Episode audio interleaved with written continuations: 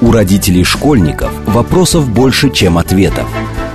Помочь разобраться в их проблемах берутся эксперты онлайн-издания об образовании «Мел». Радиошкола «Большой разговор». Программа предназначена для лиц старше 16 лет. Добрый день, в эфире Радиошкола. Это совместный проект радиостанции «Говорит Москва», интернет-издание об образовании и воспитании детей «Мел». У микрофона сегодня я, Надя Попудогла, главный редактор «Мела», а в гостях у меня Павел Карпов, директор школы номер 547 Московской школы. Добрый день, Павел. Да, здравствуйте, Надежда. А, и поговорим, у нас сейчас как раз, ну, как бы несмотря на все праздники, долгие каникулы, у нас все равно разгар учебного года, как бы вторая, третья четверть, все поделили год пополам. Поговорим о том, как э, жить директору в школе, потому что директор оказывается центром, мне кажется, к которому приходят все педагоги раз. Ну, есть раз... такое, да, есть. Это, это, это важный такой философский вопрос, но это правильная постановка, да.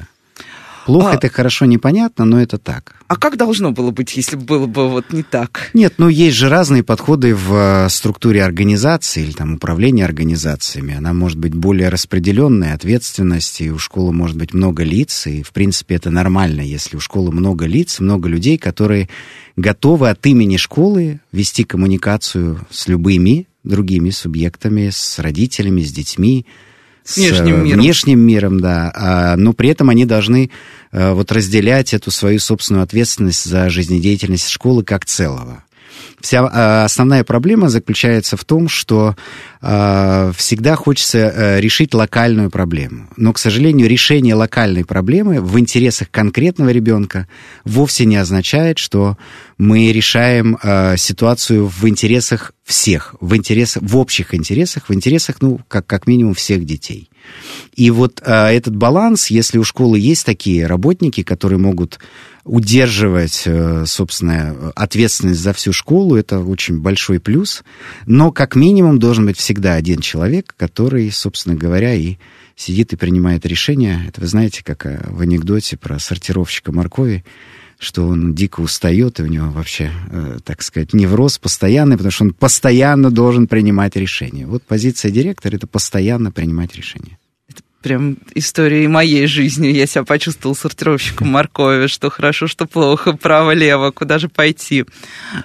Но а, почему я еще задала этот вопрос, вернее, так это сформулировала, например, совсем недавно здесь же, в этой же студии, у нас, например, был э, директор предуниверсария МАИ, а, Аветис Сатрян, он как раз говорил, что его функция как руководителя – сделать так, чтобы внешний мир минимально соприкасался, например, с педагогами.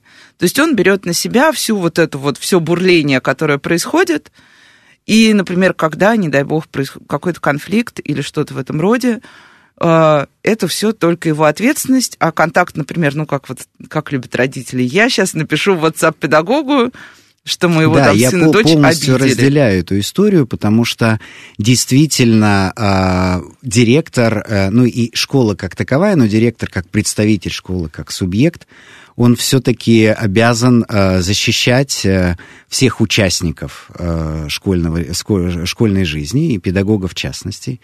И если он не делает это, просто потому что легче отдать кого-то на растерзание. На аутсорс, да, да кого-то из своих там то он, ну, с моей точки зрения, не прав. Я здесь вот э, солидарен вот э, с моим коллегой.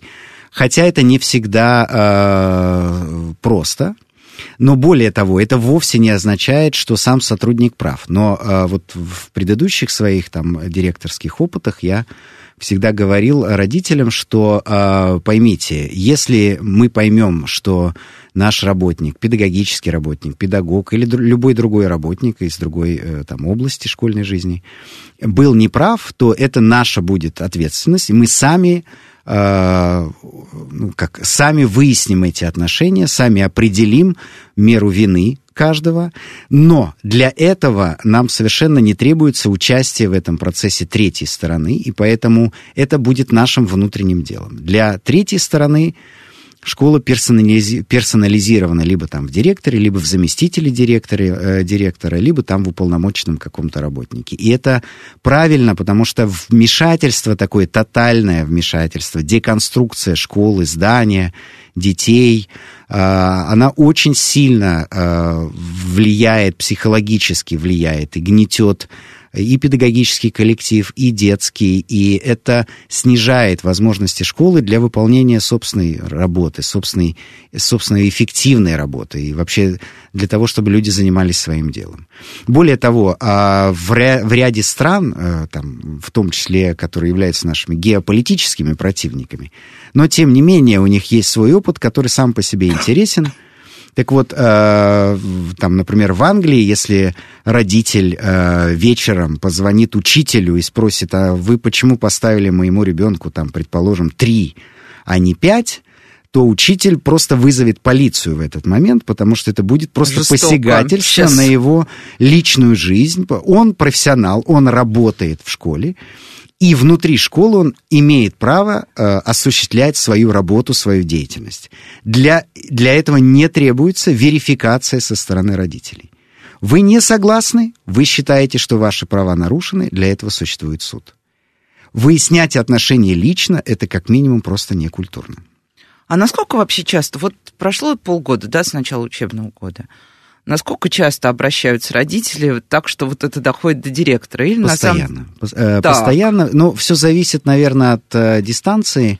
Я стараюсь удерживать достаточно короткую дистанцию. Просто ну, у нас достаточно большое количество школьников, но для меня вот... Э, это сколько? Ну, ну сейчас вот у нас одно школьное здание, там полторы тысячи детей. Ну, прям, скажем, большое это много, в прямом то есть это как минимум три тысячи родителей. Да. И э, не всегда удается эту короткую дистанцию выдержать, потому что количество запросов может превышать, э, как сказать, физические возможности на ответ. Ну, мы создали такие достаточно развитые, с моей точки зрения, сообщества. Мы используем в качестве основной платформы Telegram – и э, там э, постепенно с участием там, наших моих других коллег мы стараемся на все вопросы максимально быстро отвечать.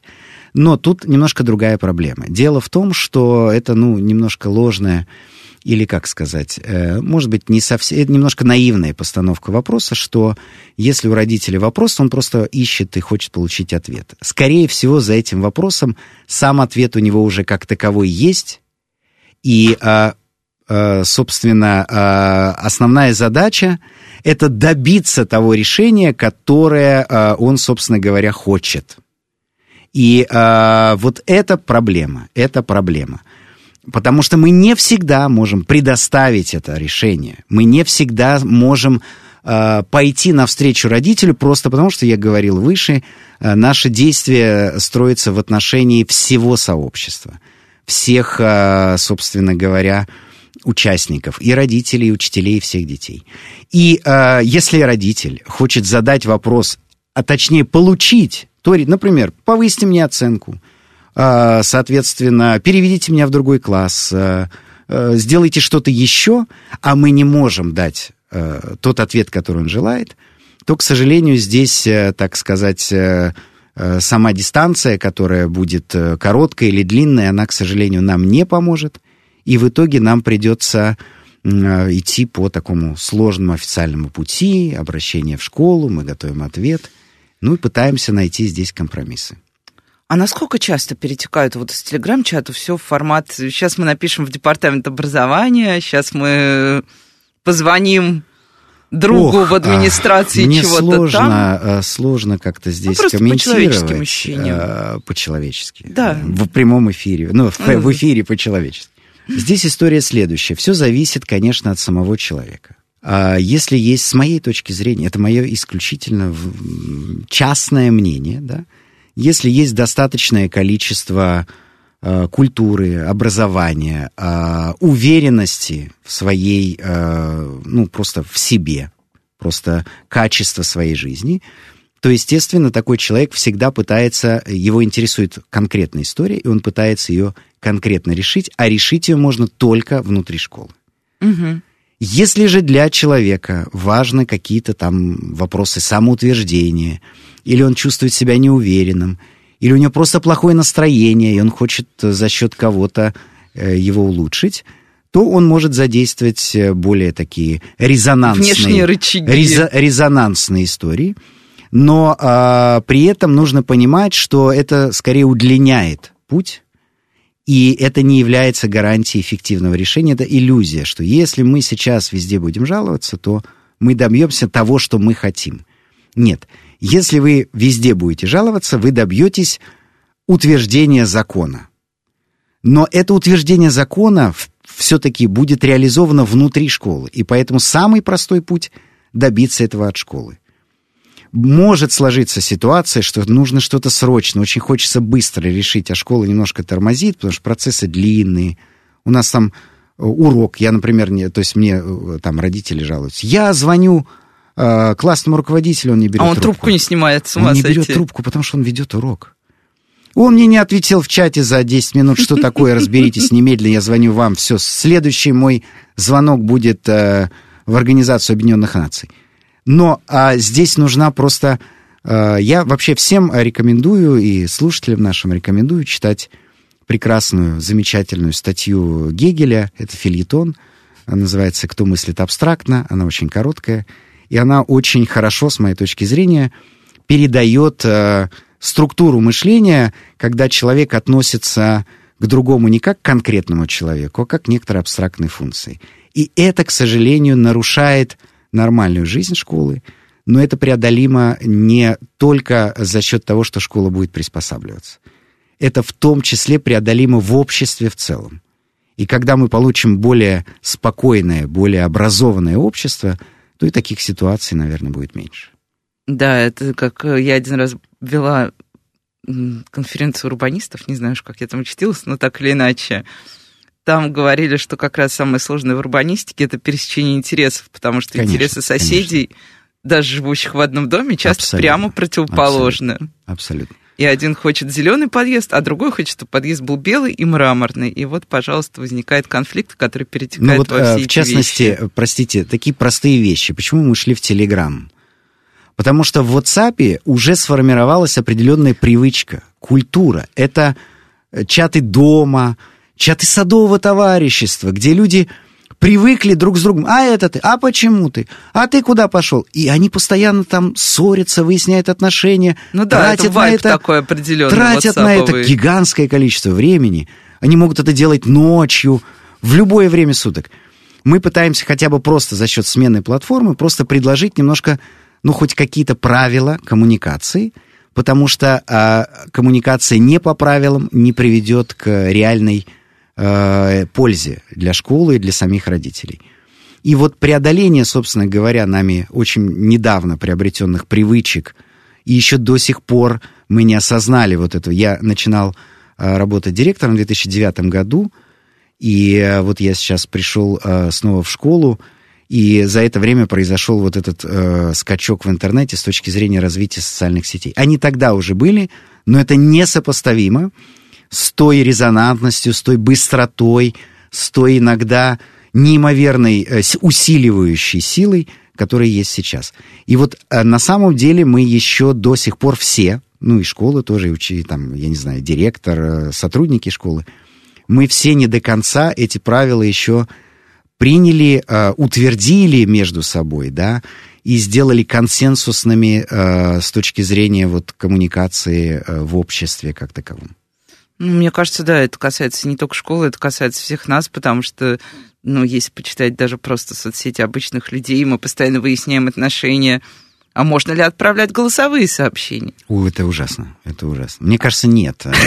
Ну, Но со это очень просто. У нас просто стоит запрет на отправку голосовых сообщений, и как бы мы... Отправлять можно, просто это не получится. А так, пожалуйста. да. Ну, правильно, директивный подход в чем-то он... Ну, мы пытаемся, вот, ну, себя. мы пытаемся все Не, равно найти, найти какую-то да. здесь э, консенсусную середину, если так можно сказать, золотую, да?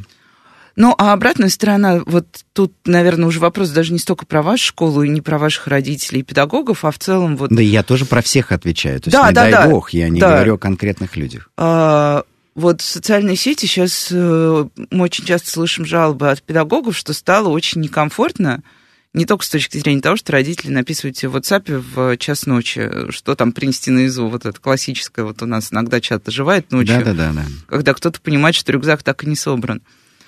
Но педагоги говорят, что стало сложнее с точки зрения того, что ты постоянно как будто бы вот на сцене, и тебя все время снимают. Это Куда бы ты ни есть. пошел. Это так и есть. Ну вот есть ощущение избыточности вот всего этого происходящего, и насколько это действительно влияет на педагогов? Ну, жалуются, да. С другой я... стороны, мне очень жалко педагогов, потому что я вот представила, я бы, например, в субботу вечером пошла бы в бар. Я тоже иногда хожу в субботу вечером в бар. И меня бы стали снимать родители ребенка, которого я учу, а потом выкладывать в социальные сети. Смотрите-ка, наша-то учительница-то начальных классов в бар ходит. И все. А, это да. А, здесь я не считаю, что это нужно как-то а, давать этому оценку. Это издержки профессии. Мы публичная профессия. Несмотря на то, что вы спросили как бы про всех школы, но именно в этом вопросе мне проще ответить про свою, потому что мы еще и находимся в достаточно таком Замкнутом. локальном угу. месте, а, такая а, как это у Маклюина деревня, да, а, город это большая деревня. Вот это наша действительность. И там любой выход из школы, любой там пойти поесть, предположим, да, или до аптеки дойти. С кем-то встретиться просто. Это, ну, собственно говоря, везде. У меня была такая забавная история еще в предыдущей моей школьной жизни. Я, не дай бог, жить рядом со школой, мне кажется, что это ад, да, это вообще, э, сейчас и, еще один пример сразу. Это проблема вот таких э, моногородов, соответственно, в чем, в чем она была? А, там ты младший научный сотрудник, ты в лаборатории младший научный сотрудник, и вечером, когда ты хочешь пойти в кафе, предположим, просто забыть обо всем, ты там тоже, а там ты тоже оказываешься младшим научным сотрудником, потому что тут, тут вот завлад В той же самой лаборатории, да. И ты никогда не можешь сменить позицию. И это, конечно, ну, сказывалось на ощущении людей. Ну и тоже вот та история, которую я начал. Я стоял на пешеходном переходе, там не было машин, но горел красный свет. И я пошел ну, потому что машин не было. А я, предположим, я спешил по очень важным делам. И мне э, на той стороне встречает меня мой ученик и говорит, Павел Ильич, дорогой, а, интересно вообще, а красный свет? И я думаю, какой ужас на самом деле. И он прав. И с тех пор я, ну, по крайней мере, в микрорайоне школы, вот красный свет, желтый, я стою как вкопанный, потому что я понимаю, что меня направлен, даже если я их не вижу – на меня направлены тысячи глаз. И я должен соответствовать тому образцу, который мы в школе задаем. То же самое и для учителя. И поэтому, к сожалению, если человек выбрал эту профессию, то количество его возможностей а, очень сильно снижается с точки зрения его как публичной фигуры, просто как человека. Он должен это понимать, он должен соответствующим образом проводить некую внутреннюю цензуру. И я об этом сказал на первом же нашем э, педагогическом совете. Сказал, друзья мои, вы пришли в школу, все дети будут постоянно искать, что, где, как, почему, что с вами происходит. Имейте это в виду. Если для вас дорого какая-то ваша, не дай бог, какая-то субличность, которая у вас есть, ну, хеджируйте риски, там, анонимизируйте, закрывайте, все делайте под замочным. Но как человек с обычными социальными сетями, вы находитесь не просто в центре внимания, а в центре повышенного внимания. Я бы сказал, не всегда это внимание э, дружелюбно. Иногда, ну, может быть, и э, не совсем дружественным. Это издержки профессии. Ну, и вот как раз тоже совсем недавно у меня почему-то жизнь состоит, мне кажется, из сплошных конференций. Я была на конференции просвещения. Мне кажется, хорошо. А, и там обсуждали вопрос как раз учительского блогинга. Да. Ну, с одной стороны, мы видим, что, например, если посмотрим, опять же, на западные страны, а, мы увидим, что, например, в США учительский блогинг, такой технологический блогинг, то есть это вот какие-то методические э, лайфхаки там, и миллион других лайфхаков, это очень распространенная история, очень популярная. Есть учителя там с миллионными аккаунтами, которым пишут учителя со, со всей Америки, там типа, ой, а посоветуйте мне еще вот как вот тут вот что сделать. А у нас это, я бы сказала, ну, мы на такой сложной стадии перехода от разговорного блогинга, когда мы просто рассказываем, я пошел на такой акынский вот этот вот, я пошел, я пришел, я увидел, мне понравилось, мне не понравилось, мы переходим немножко уже вот к тому, что появляются действительно вот такие вот учителя-блогеры, их очень много сейчас в ТикТоке, и они классные, мы постоянно смотрим. Вот, и они как раз не про танцы с бубнами, а именно как про свой предмет. Вот как здесь нужно ли искать какой-то такой прям супер баланс? Вот может это сыграть против учителя? Даже если у него там не пилоны конечно, и не может, скандалы. Конечно. А, ну, во-первых, первое, мы обсуждаем именно учительский блогинг как профессиональный да, блогинг. Да, да, да. Не, не вот это вот... сразу вам хочу сказать, э, уважаемая Надежда, главный редактор, и, э, что у вас есть платформа блогов на Мели. Да, безусловно. И на самом деле, по моему небольшому, может быть, не совсем комфортному опыту, но сказать, что э, серьезный профессиональный блогинг сразу пользуется какой-то неимоверной популярностью и набирает неимоверные просмотры, абсолютно нельзя. То есть на самом деле запроса аудитории на какой-то профессиональный э, язык, на профессиональное обсуждение вопросов, а начиная вот то, что мы говорили в начале разговора, если, э, то есть все считают, что они профессионалы в образовании, это не так. В образовании, простите за пафос, есть определенный свой дискурс, свое мастерство, это своя профессиональная сфера, и она должна, ее нужно изучать. Туда нельзя просто прийти с опытом, так сказать, неудачного обучения где-то там в какой-то школе и э, начать э, сразу, значит, давать советы, что нужно делать. А, к сожалению, приходит именно тако, э, таким образом. Так вот, если мы идем в профессиональный диалог, то мы почти не находим себе а, аудиторию. аудиторию. Мы почти не находим запроса на этот профессиональный диалог. Более того, самое страшное, что учителя внутри школы тоже не разговаривают друг с другом на профессиональные темы. Я считаю, что это вот просто это задача номер один, которую очень сложно. А вот да, почему так получается? Э, я, например, в, в одной из школ, в которых работал, я прям физически соединил э, учительские, начальные школы и старшие школы. Мы вынули плиту и соединили лестницы их. Они были на разных этажах просто для того, чтобы... Уч... Да, и чайник стоял только в одном месте, поэтому учителям чтобы неизбежно приходилось, приходилось да, да, да. совершать некое паломничество, просто для того, чтобы учителя разговаривали друг с другом об учениках, о предмете, о том, какая тема идет, о том, что получается или нет. Это крайне тяжело. Э, настраиваться. Это почти, по-моему, невозможно. Проще говорить там о, там, о чем угодно. О семьях, о путешествиях погоде. просто. О погоде. Никто не хочет действительно заниматься профессиональным делом. Отсюда и блогинга как такового нет. Но можно, и я прошу прощения, вот у меня дочь младшая, она в саду, а она не спит. А, а там, а, соответственно, то ли два, то ли полтора, сколько часов очень долго надо. И она привыкла, значит, имитировать сон.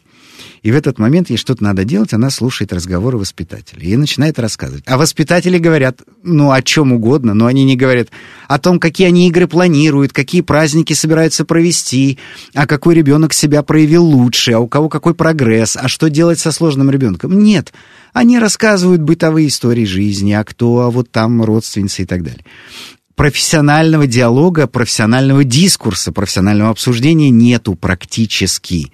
Нету и ни запроса, ни людей, которые это инициируют.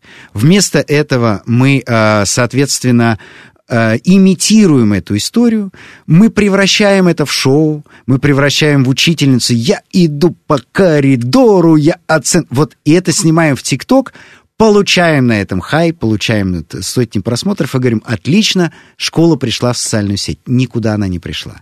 Она пришла, чтобы над ней посмеялись. А нужно, чтобы она пришла, чтобы ее уважали. И сейчас мы прервемся на короткие новости, и я вспомню один ролик на YouTube. Не отключайтесь, будет интересно. С вами Радиошкола. У родителей школьников вопросов больше, чем ответов. Помочь разобраться в их проблемах берутся эксперты онлайн-издания об образовании «Мел». Радиошкола «Большой разговор».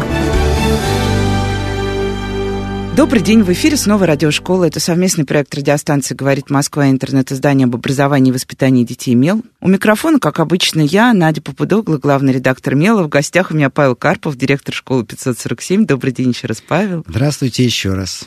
Обсуждаем мы сегодня директорство. На самом деле обозначали мы тему как директор между родителями, педагогами и детьми, но уже ушли, мне кажется, далеко, но это даже наверное, иначе не могло бы быть. И остановились мы как раз на том, как относиться к учительскому блогингу, есть он или нет, существует, не существует. И если вы прослушали, то Павел сказал, что вот все это немножко больше для хайпа и развлечений, чем на самом деле для ну, какого-то... Можно меня было так понять, да, безусловно. Можно, можно. Да, Я да, поэтому да, сразу да. показываю, как можно понять. Но вы тоже ведете социальные сети. Да, конечно. Вот я захожу иногда посмотреть, что происходит. Ну, как я вообще захожу, мне кажется, в соцсети всех директоров и сравниваю, кто как, кто как себя позиционирует перед нами. Вот. И бывают какие-то такие вещи, которые тоже могут вызвать у родителей ну, не самые там однозначные реакции. Там, когда директор под веселую музыку вместе с учителями танцует в спортзале, ролик на 1 сентября, это да. ок или не ок? И как вообще к этому относится как раз вот это вот наблюдающее, ну, там, и, там же и родители, и дети, и просто какие-то посторонние типа меня заходят. Вот как вот это все живет? Не знаю, как ответить на вопрос ок или не ок, но вроде бы э, как бы устои не были потрясены. Более Все того, хорошо. мы даже продемонстрировали, так сказать, школу с человеческим лицом. Да, я вот была Это в восхищении да, Вот у меня есть э, очень хороший э, друг сейчас, э, ну, очень давно мы с ним встречались, он работал инженером в одной из таких технических служб департамента образования. Он приехал в школу, мы смотрели какие-то там чисто технические вопросы, что-то измеряли, там планировали какие-то ремонты и так далее. А у нас в школе были звонки. И эти звонки вели дети. А дети ставили, там можно было ставить музыку, ту, которую они слушают, и я не, слушаю, я не слушаю эту музыку, я не слушаю, да. Но они слушают, и там был какой-то транс неимоверный там. И а, мы стоим в подвале, с ним что-то там измеряем, держим друг другу рулетку, рулетку, да, и вдруг у нас, а были хорошие колонки, да, это очень важно, аудиосистема в школе очень важна. И вдруг такой бам, какие-то мелодии, говорит, что, что происходит? Я говорю, а, это у нас звонок. Он говорит, а кто вам разрешил? Я говорю, подождите, а кто а нам, кто нам запретил? запретил? Да. да. А как? Нет, подождите, ну тогда надо какую-то комиссию по звонкам, по звонкам создать, а ее нет. Норматива назвать. Это, а, это аудиосигнал. Это аудио, аудиосигнал. Это сигнал на руку, сигнал на руку. А какой, извините меня, там выбран, значит, элемент композиции, ну, в некотором плане он не нормируется. То же самое и здесь. Э, есть, э, я биолог по образованию, предметник, да, и э, то, что называется норма реакции. Мы не перешли никаких э, границ. Более того, еще раз, это было нужно нам. Почему? Потому что школа открывалась, и нам нужно было совместно и для себя в первую очередь, но и для родителей тоже показать, ну, как бы попробовать создать некоторую такую ситуацию э, э, минимального хотя бы доверия да, мы должны были набрать э, себе э, немножко такого стартового уважения.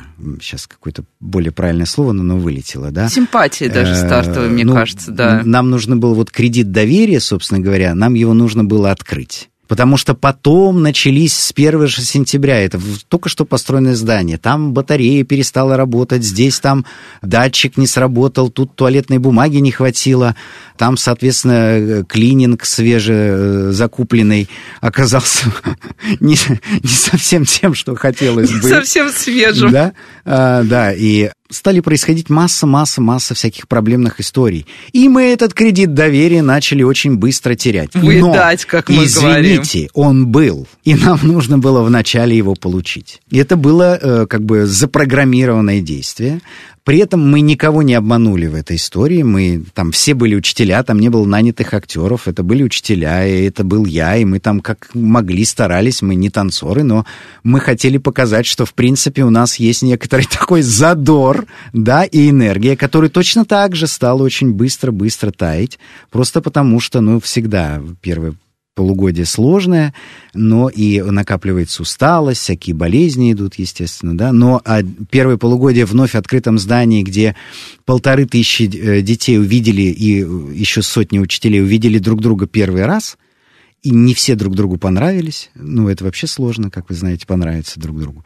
Это, это вызов, и нужно было э, попросить или создать ситуацию и для родителей, и для нас э, ситуацию минимального доверия. Для этого, мне кажется, это подходящий совершенно инструмент. Это не связано с тем, что, естественно, сразу стали писать, там у меня есть свои, так сказать, э, почитатели, что я там негодяй, что вот я пытаюсь, значит, собственно, как и бы популист. гордыню, популист и так далее. Но еще раз, действие было в другом. То, о чем я сказал вначале. Нам нужно было сформировать кредит доверия нам нужно было завоевать внимание со стороны людей. И мы, мне кажется, это сделали. Нет, тут, мне кажется, точно получилось. Если бы я была родителем в вашей школе, мне бы, вот мне бы понравилось как родителю. Я очень люблю, когда я хоть могу, Переезжайте. хоть так... Ох, мне будет далеко ездить до работы. я не справлюсь. Знаете, удивительно, я здесь, это вообще оф топ но настолько быстро развивается там новая Москва и коммуникации, и просто вот диву даешься, какие-то там постоянно новые маршруты, какие-то блуждающие маршрутки у нас есть, которые ездят по маршруту, который программируют сами жители. То есть это, ну, такая... Я, это я просто очень всегда расстраиваюсь, когда мне объясняют, что мы находимся в каком-то прям, э, как сказать, самом удаленном уголке мира. Это не так. Да, ну нет, нет, тут не вопрос, конечно, удаленного уголка мира. Вот, да, я хотела спросить, а, что сложнее с точки зрения директора? Вот есть... Э, мы видели много примеров. Можно быть э, классным директором, тебе дадут уважаемую московскую школу, еще там, возможно, даже с приставкой элитная в умах родителей. Вот, и вот ты попадаешь в эту школу на место другого директора, у тебя есть тоже дети, родители, педагоги, у которых у всех свои ожидания, и ты вот входишь вроде бы уже устоявшуюся какую-то историю, а тебе еще эту историю, как правило, надо отрегулировать, потому что так просто директора не меняет директор, мы знаем Конечно, это. конечно. Вот. В любой, даже если просто естественная смена, всегда есть конфликт. Конечно, конечно.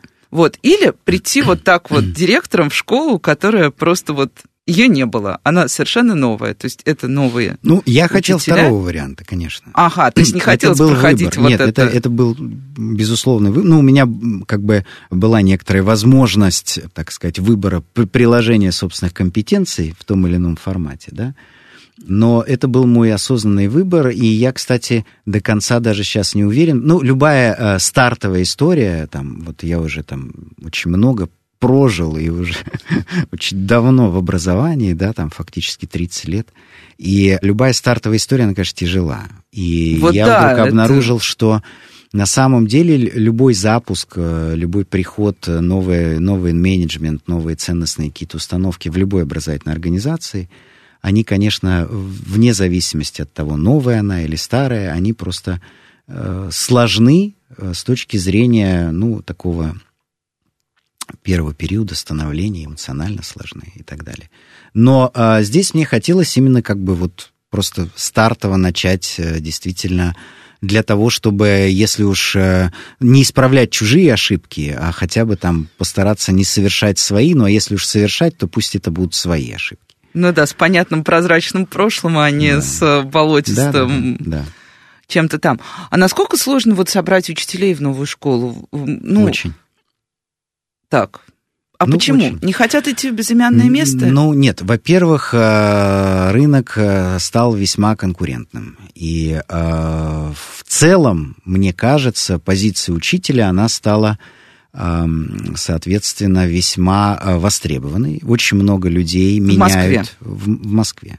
Ну, про другие регионы. Да, да, да, да, да. Но я на всякий да, случай, а простите. сейчас нас начнут ну, нас нам говорит возражать. Москва, да. Говорит Москва о Москве. Ну, все равно, да. Да, тем не менее, да, простите, это безусловно так. Я думаю, что в ряде регионов тоже. Ну, да. А, очень много позиций, очень много людей, а, кто меняет а, образование или возвращается к исходному образованию, или проходит переподготовку там, будучи исходно бухгалтером, там, проработав всю жизнь, или там в риэлтором будучи, или там где-то еще в коммерции, проходит переподго... профессиональную переподготовку, то есть это полноценное обучение, там один-два года, полтора, сколько-то необходимо по количеству часов. То есть чтобы идут в школу, да. С ума сойти.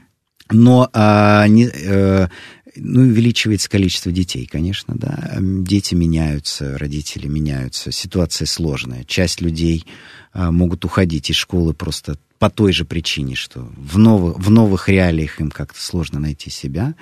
Поэтому рынок очень подвижный, а, и а, подобрать команду, под, я не люблю слово команда, а коллектив, да, подобрать коллектив, э, э, который действительно начинает чувствовать друг друга, начинает взаимодействовать, то, о чем я говорил, как профессиональный диалог, да, взаимодействовать друг с другом, в нем нету таких деструкторов, которые там привносят в него хаос, это сложно. И, э, кроме того, при найме э, учителя очень сложно в условиях трудового законодательства э, нашей страны. Э, очень сложно проводить, э, собственно говоря, тестовые занятия с детьми. А единственное, где можно проверить, есть ли у человека педагогическая компетенция, это его работа с детьми. А он может быть чудесным, он может быть прекрасным, он может быть замечательным человеком, но он, э, его очень сложно проверить, э, может быть плохим учителем.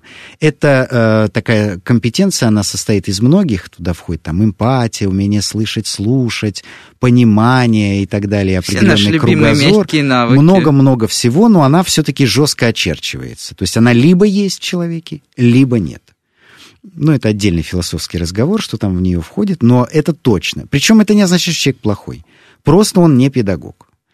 Но, будучи не педагогом и работая на педагогической позиции, ты испытываешь чудовищный дискомфорт, который неизбежно передается коллегам, детям вообще всем. И это неправильно, это когда-то будет, все равно человек уйдет.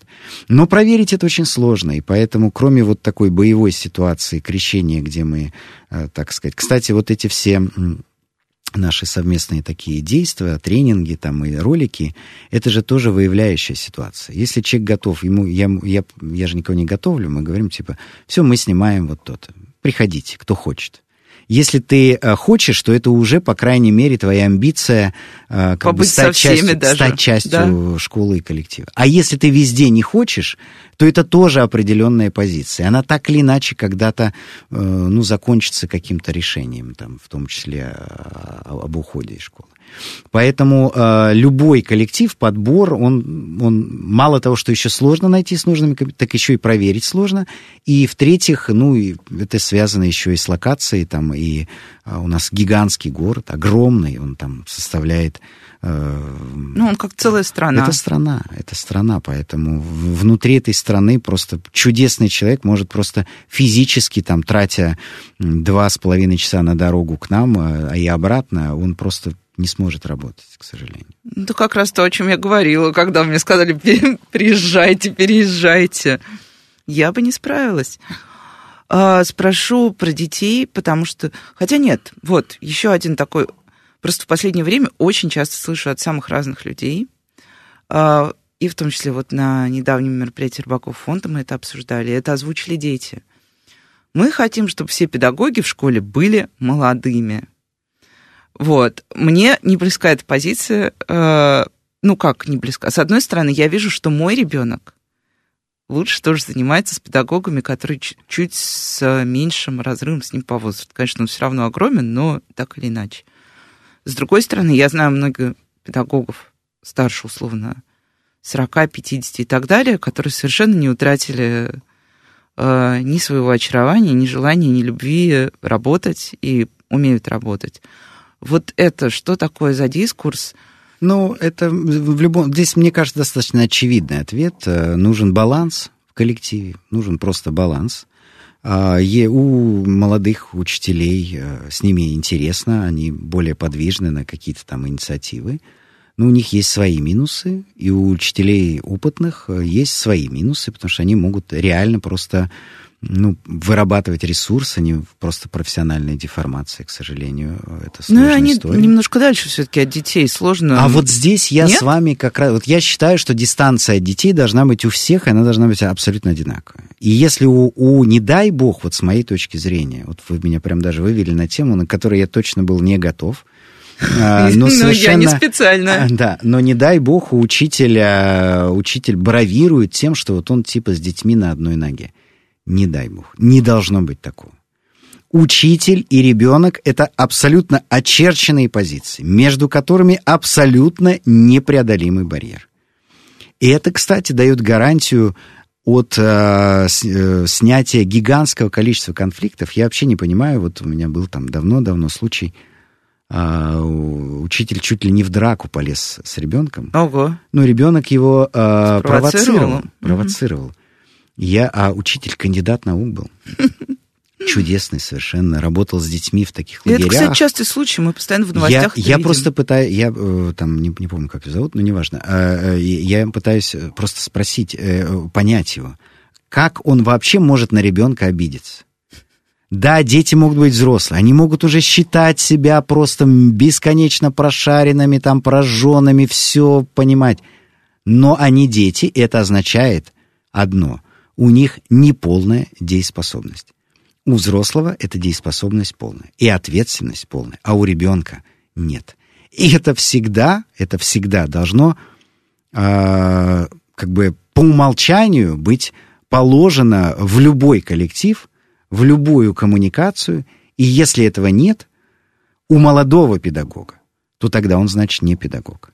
Другое дело, что есть просто больше энергии, там больше э, еще, э, ну, знаете... Да, понятно. Да, есть такой, э, тоже, простите, анекдот. А, значит, приехали два таких откуда-то с востока, я не знаю, там тамбурист, ну, на каком-то таком инструменте национальном mm-hmm. играют.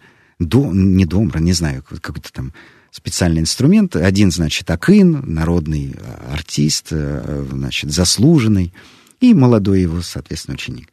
И вот они выступают на концерте, и молодой этот, соответственно, он там на этом инструменте так что-то и играет, и подбрасывает, и там разные струны, какие-то аккорды, чуть ли не джаз выдает, да? А вот этот, э, значит, величайший народный исполнитель, он просто сидит за одну струну, он дым, и дергает.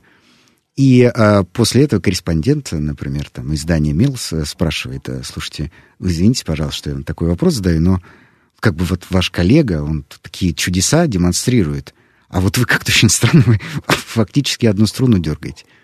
И он говорит, он еще ищет, а я уже нашел. Вот а, в этом есть разница. И а, те, кто ищет, и те, кто нашел, а, должны находиться в коллективе. Это обязательное условие. Там, сочетание, в конце концов, определяет задачи школы или конкретной директор определяет, но оно должно быть. Но не, никогда не должно быть разной дистанции между учителем и у ребенка, вне зависимости от того, ты три дня работаешь в школе после вуза или 30 лет. Дистанция всегда должна быть одна. А как же вот это вот чай дома у классного руководителя?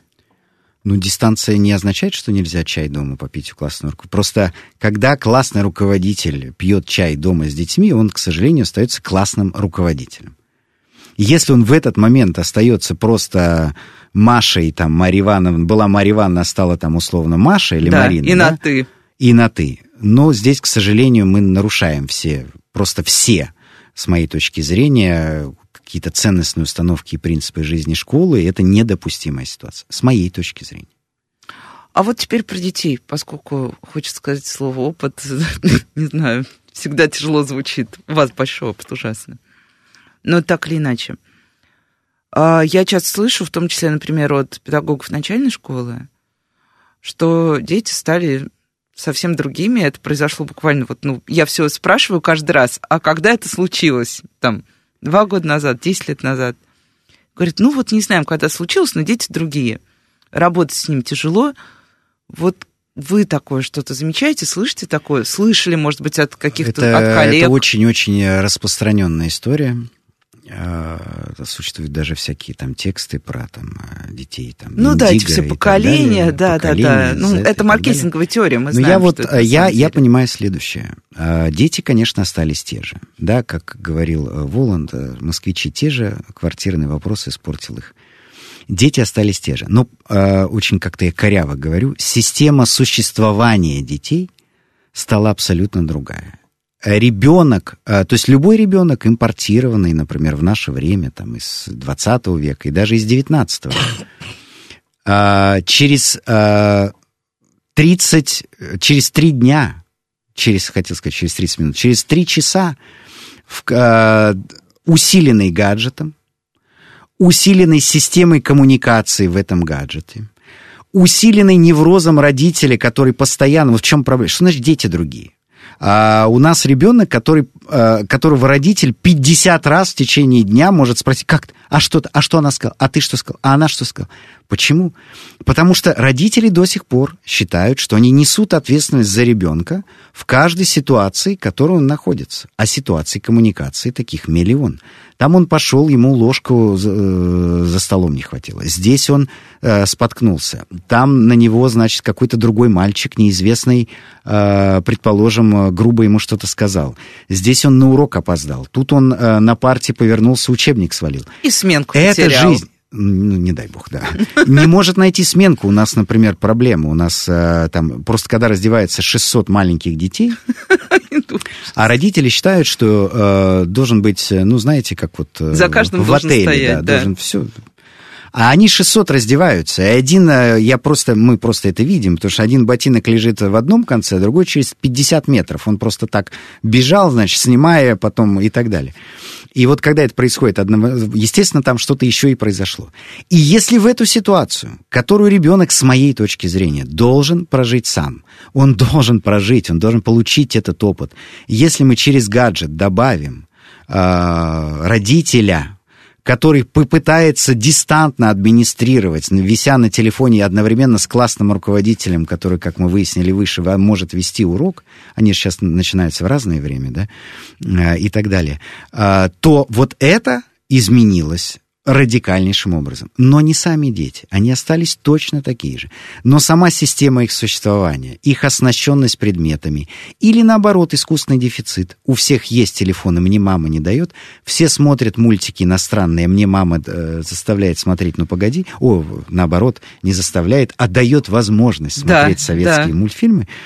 Э, это приводит э, к столкновению э, фактически не самих детей, а теми идеологемами, теми огромными наслоениями всяких там непонятных идей, чьих-то нереализованных амбиций, которыми они сталкиваются.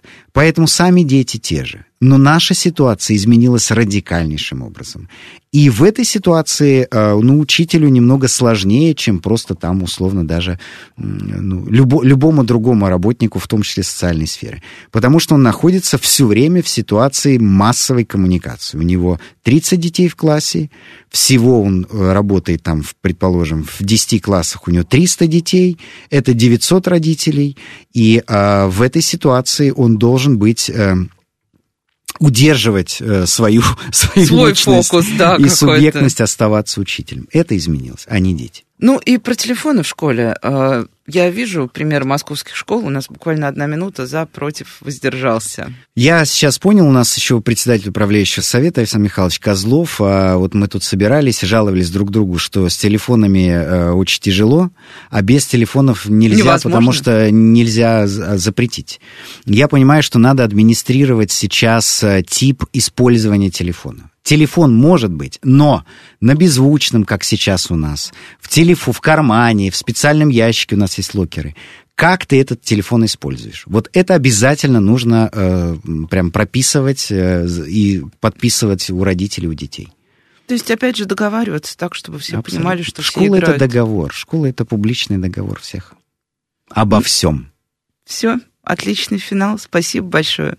И спасибо всем нашим слушателям. С вами была Радиошкола. До встречи на следующей неделе. Спасибо. До свидания.